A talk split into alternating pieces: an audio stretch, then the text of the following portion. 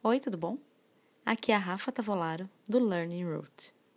Não compactue com nada negativo.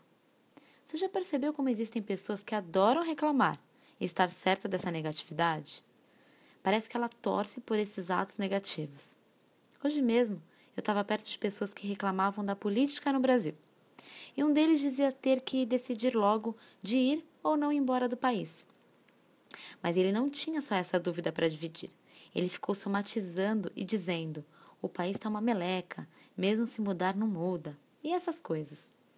Por um momento, cogitei em dizer que partiria de nós qualquer possível mudança, e fugir não é uma boa solução.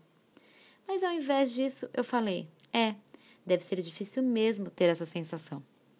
Às vezes, uma boa forma de não compactuar com isso é deixar que a negatividade e com essas pessoas sejam assim sozinhas ou fazer o que eu fiz, reconhecer a negatividade do outro.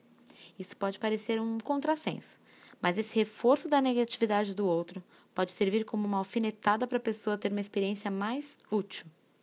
Ou ela pode sentir alívio de não ter que defender sua atitude, ou até mesmo viver um momento de avanço em que realmente percebe essa ilusão que é a negatividade.